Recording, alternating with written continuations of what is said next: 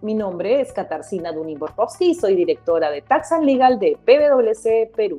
Bienvenidos a un episodio más de Infocus, el podcast donde semanalmente desarrollamos las normas y jurisprudencias más importantes en materia tributaria y aduanera y también analizamos las normas legales y noticias más importantes y su impacto en las empresas.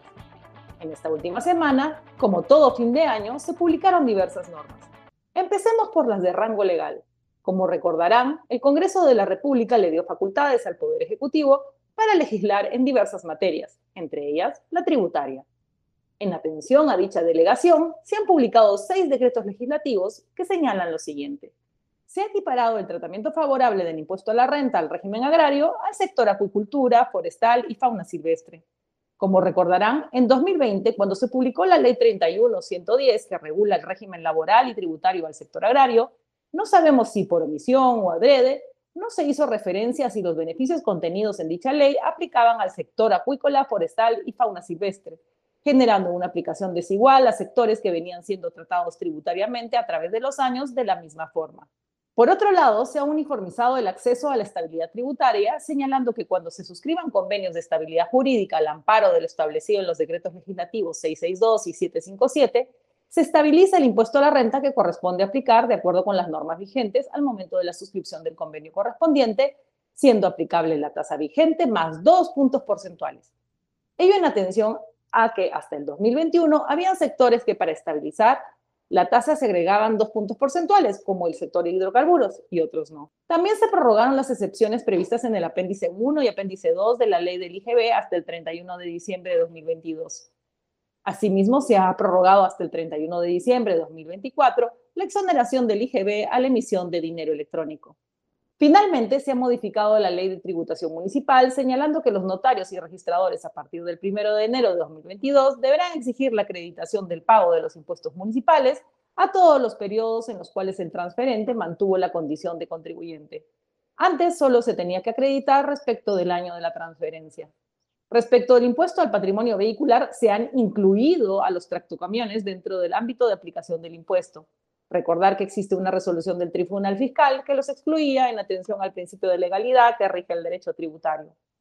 Asimismo, se ha dispuesto que en el caso de vehículos que hubiesen sido objeto de robo, hurto o siniestro que disminuyan el valor afecto en 50% o más, la tasa aplicable es de 0% a partir del ejercicio siguiente de producidos tales hechos y mientras mantenga dicha condición. Y también se ha precisado que se encuentran inafectos del impuesto los vehículos de propiedad de las personas jurídicas que no formen parte de su activo fijo, excepto cuando estos hayan sido transferidos con reserva de propiedad.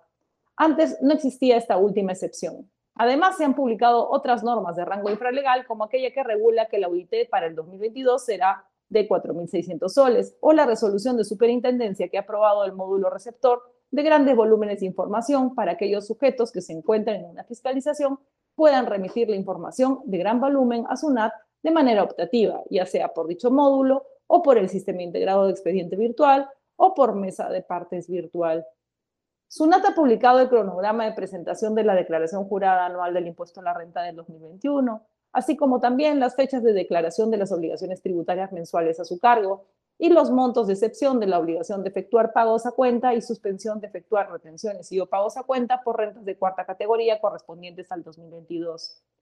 Por último, una norma de vital importancia ha sido la modificación del reglamento de la ley del impuesto a la renta, que incluye algunas precisiones a la regla que impide la deducción de intereses, la cual comentaremos junto a Roberto en el siguiente bloque.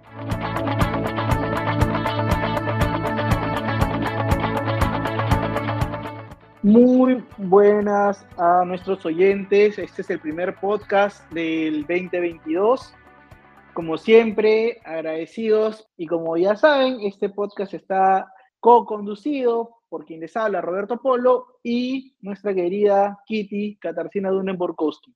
En esta oportunidad vamos a conversar sobre una norma reglamentaria que fue publicada justamente el último día del año pasado y tiene que ver con esta famosa regla evita.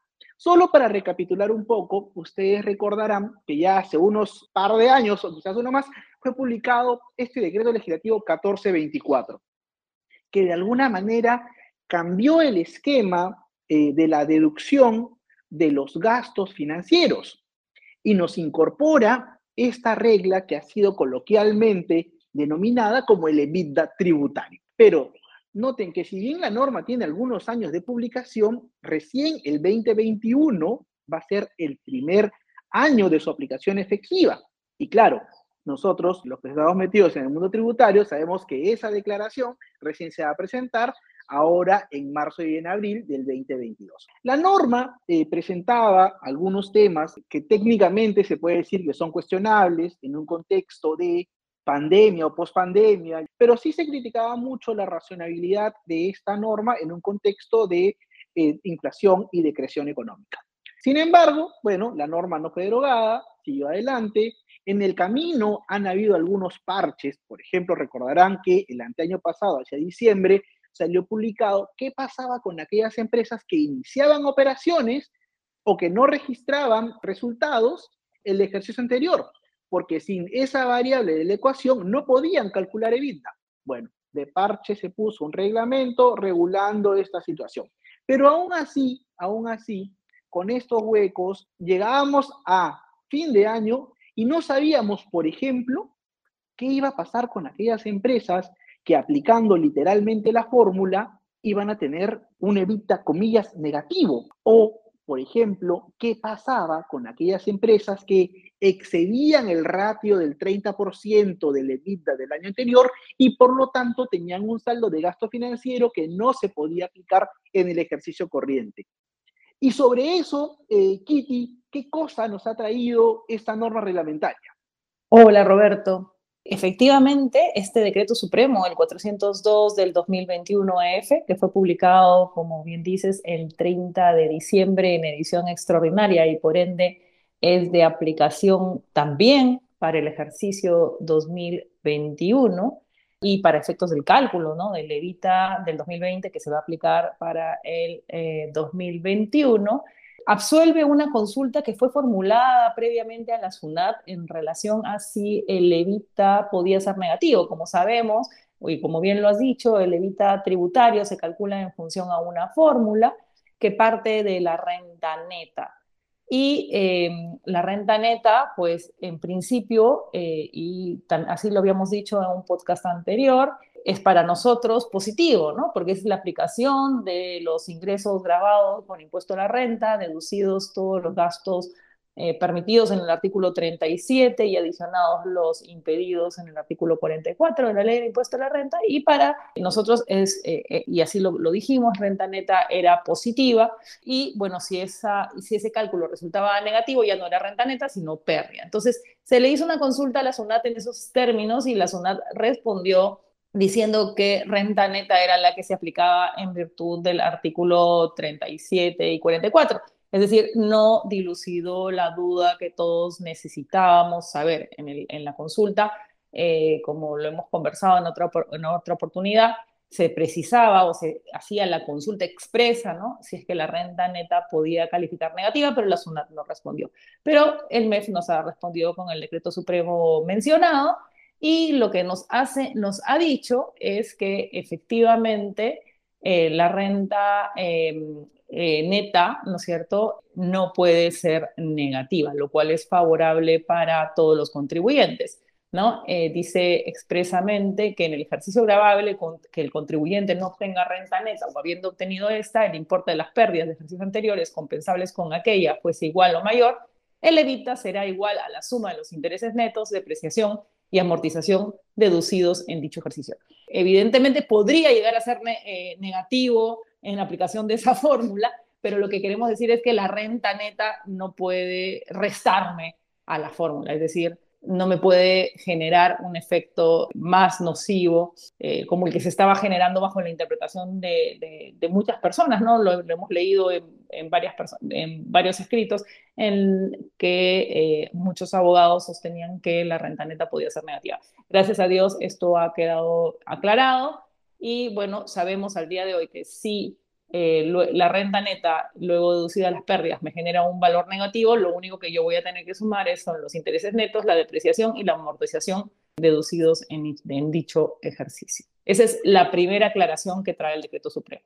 Kitty, entonces, eh, eh, para que todos nuestros oyentes eh, lo, tengan claro, se trata de una aclaración que favorece a los contribuyentes, ¿no es cierto? Porque ahora, indudablemente, si tienes intereses de prestación y amortización, vas a tener una base sobre la cual calcular este límite del 30%, ¿no?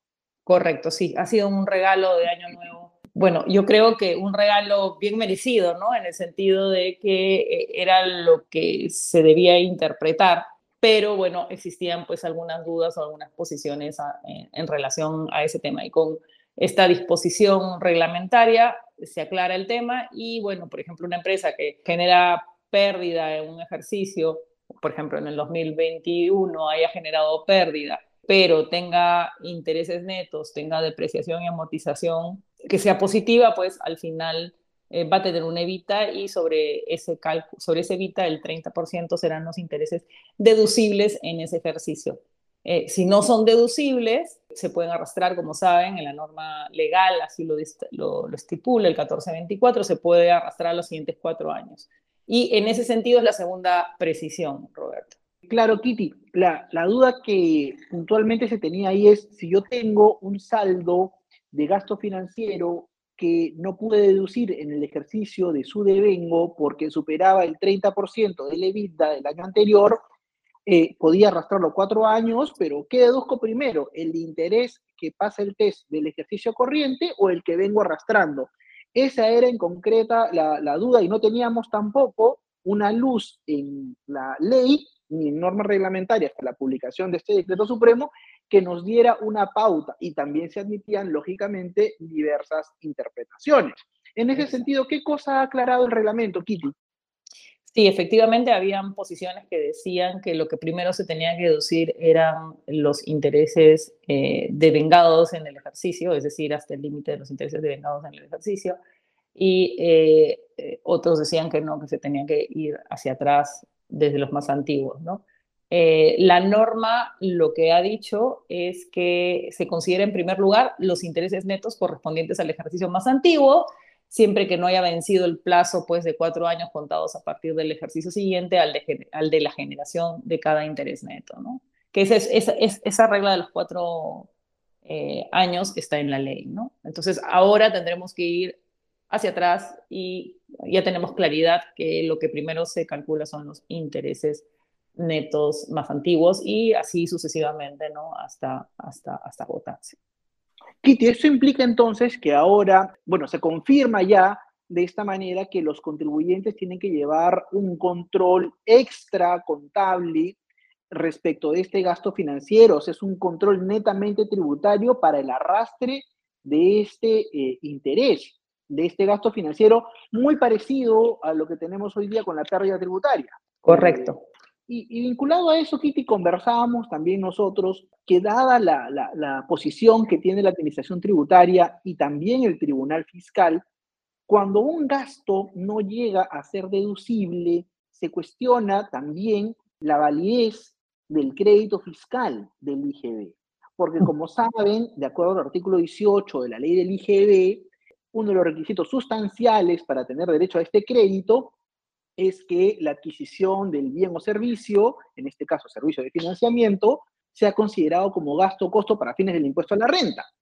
Y como te decía, la línea que tiene el Tribunal Fiscal y la SUNAT es, si en automático por alguna limitación de renta no tienes el gasto en el ejercicio, perderías el crédito fiscal.